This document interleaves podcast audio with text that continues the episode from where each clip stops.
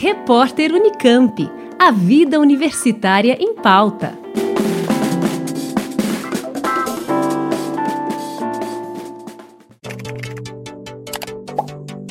Uma plataforma de blogs que tem como objetivo compartilhar conhecimento sobre os mais variados temas que envolvem o mundo da ciência e estimular o diálogo entre público e cientistas.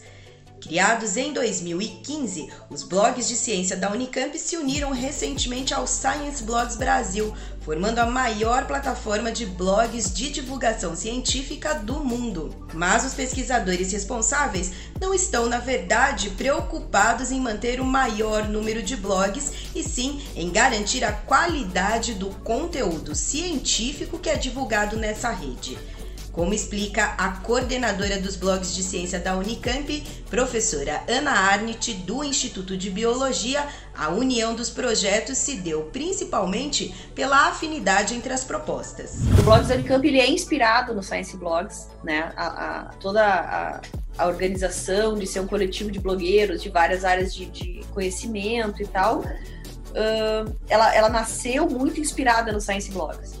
Então é óbvio que a gente também começou a conjecturar no nosso grupo, na equipe, que a gente teria muito a aprender, né? Uh, chamando o pessoal do Science Blogs para o nosso projeto, né? A gente teria muito a ganhar com isso. E ao mesmo tempo, né, não perder esse material, né? Não de alguma maneira manter o que é o Science Blogs no mundo da divulgação científica, porque para o Brasil, né? Eu acho que esse é um dos materiais mais ricos que a gente tem, né? Um material antigo, bom, né? Com pessoas que nasceram ali, que foram crescendo dentro da divulgação científica. Algumas se afastaram, mas ainda assim é um material muito rico, muito, muito bom e que nos, nos ensina bastante até hoje. Rafael Bento é atualmente diretor de conteúdo do Science Blogs Brasil e está no projeto praticamente desde que ele foi criado em 2008 pelos pesquisadores Átila Yamarini e Carlos Horta, na época com o nome de Lablogatórios. No mesmo ano, basicamente no mesmo ano de criação do Lablogatórios, a gente já tinha aí uns 15, 20 blogs na rede o Science Blogs, que é uma marca gringa, americana, ela, eles já tinham o Science Blogs Estados Unidos, o, Science Blogs é, alemão, e eles estavam querendo expandir para o Brasil. E aí eles viram a, a, essa rede já formada e falaram, ó, a gente dá um apoio para vocês, vocês ficam com essa marca e vocês gerenciam a, a rede aí, transformando, e transformaram é, o Science Blogs, o, o Lablogatórios em Science Blogs foi aí que nasceu é, o Science Blogs mais ou menos no formato que ele está agora. Então a gente oferecia para os blogueiros uma plataforma é, e esse selo de qualidade mesmo, né? Porque a gente fazia uma seleção e então só entrava quem tinha uma qualidade mínima ali científica. Mais recentemente, a afinidade entre os projetos cresceu e a integração foi começando a se concretizar. A ideia toda era trazer os Science Blogs, mas a gente também ter uma troca. Né? E esse material de troca a ideia era o quê? Uh, que o Rafael trouxesse um pouco da experiência dele para nós, para a gente também trabalhar com o campo da pesquisa na divulgação científica dentro do blog de ciência. A ideia principal era essa, assim, né? É, é, ao mesmo tempo que a gente articulasse um grupo forte com o nosso grupo que vem crescendo nos últimos quatro, cinco anos, né, mais ou menos, de 2015, né, que, que o, o, o Blogs da Unicamp foi lançado, e a gente articular com um grupo que é mais antigo e que nos inspirou. Então não teria por que a gente não, não propor um, um espaço em conjunto, né, e ao mesmo tempo aprender com o que eles já têm consolidado, assim, né. Com a união, a Unicamp agora hospeda, além dos blogs produzidos por pesquisadores da universidade, todas as iniciativas que carregam o selo Science Blogs Brasil, como é o caso do Rainha Vermelha, blog editado pelo Átila Yamarino, que apesar da longa estrada na divulgação científica, ganhou mais visibilidade nos últimos meses por conta de suas análises sobre a pandemia do coronavírus. Coordenadora de comunicação dos blogs da Unicamp, Érica Mariosa finalizou recentemente um mestrado no Labjor, o Laboratório de Estudos Avançados em Jornalismo da Unicamp, em que analisou o perfil dos pesquisadores que buscam o projeto. Nós somos maioria em mulheres, é, maioria de, de de conteudista é mulher.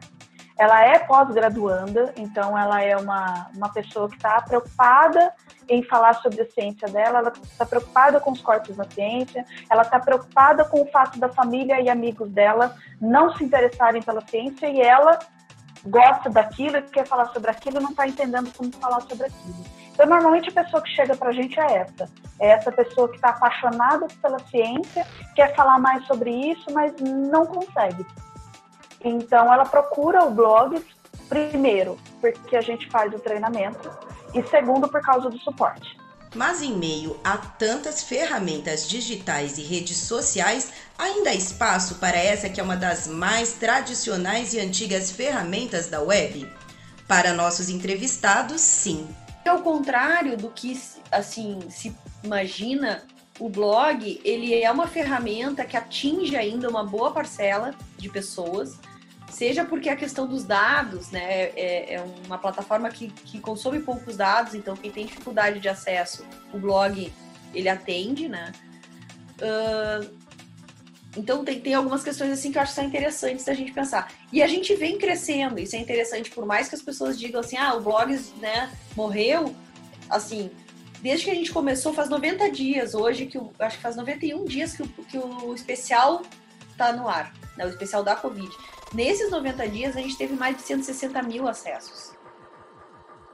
Então, assim, ah, se a gente for comparar isso com um vídeo do YouTube, é muito pouco, né? Porque as pessoas veem nesses grandes canais, assim, de divulgação científica, né? Mas eu considero que para uma plataforma que é de leitura, que realmente, né, tem uma outra, além da, tem essa questão do consumo de dados, mas tem o fato de que a gente só atinge, por exemplo, pessoas letradas, né? Assim, isso é uma coisa que é importante pensar. Eu acho que é, é uma plataforma que está mostrando que tem ainda muito acesso. Sabe? Tem bastante veiculação. Se você for pegar as fontes de informação, continuam sendo Wikipedia, continuam sendo livros, continuam sendo blogs de especialistas, mesmo para essas mídias novas, né? Então, o texto ainda é importantíssimo, ainda é um volume gigantesco de informação que corre na internet, é no texto.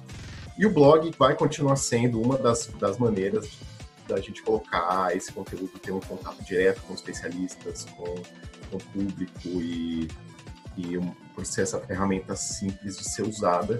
Então ela vai continuar sendo usada como a TV ainda existe, como o rádio ainda existe, como apesar de podcast e YouTube, ainda outras mídias existem, a imagem, o som, o texto vão continuar sendo usados.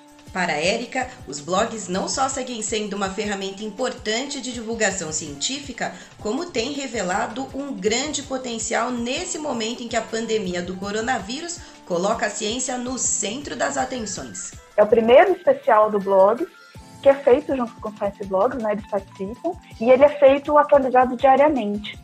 Então, nós estamos desde o dia 18, de 21 de março, atualizando todo dia conteúdo científico para a imprensa e para a sociedade.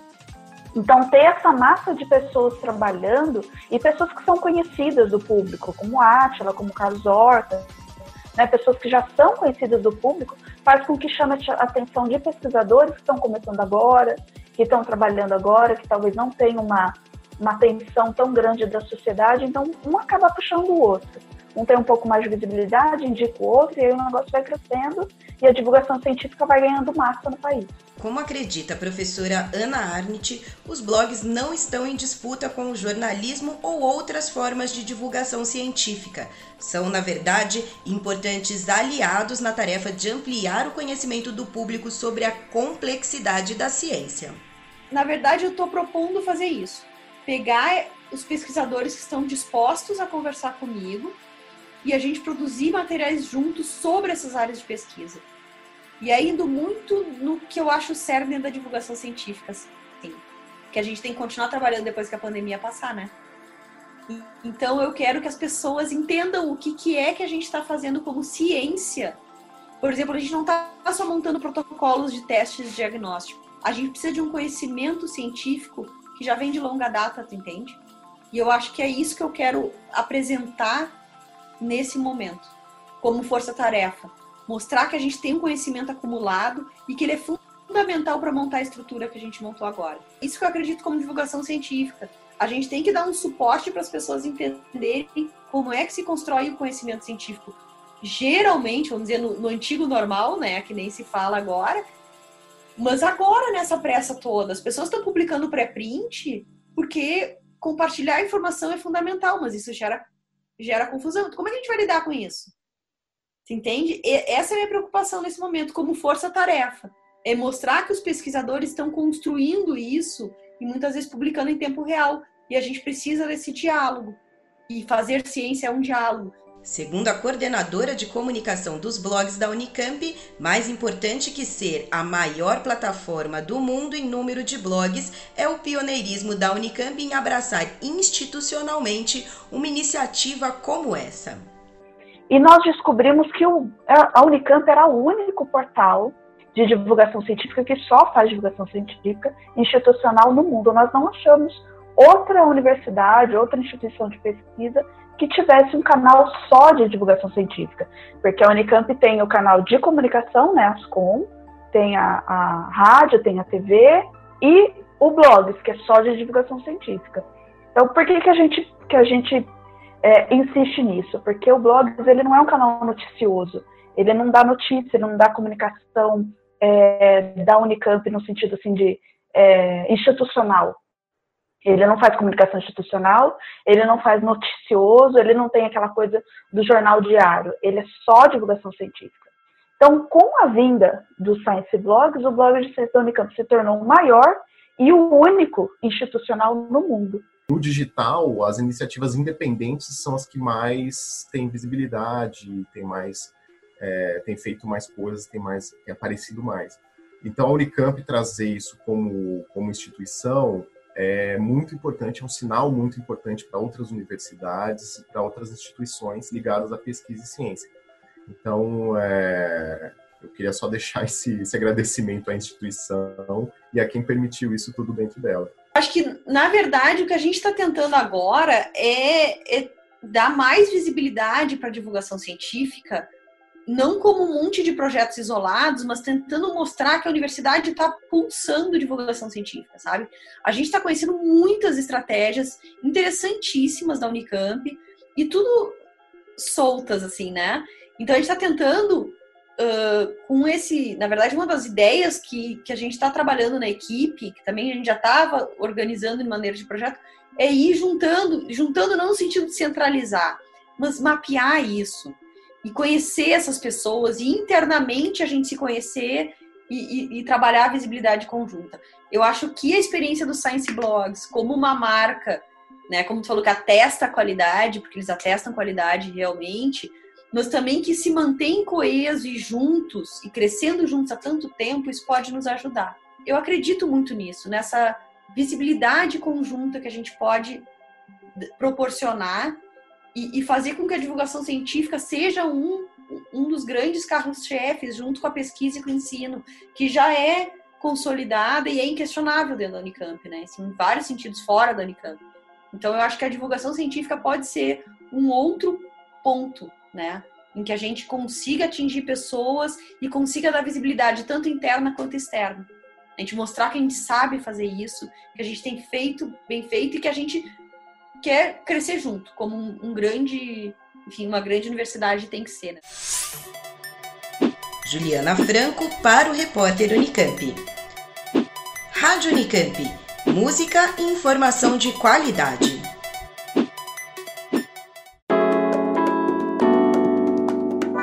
Repórter Unicamp. A vida universitária em pauta.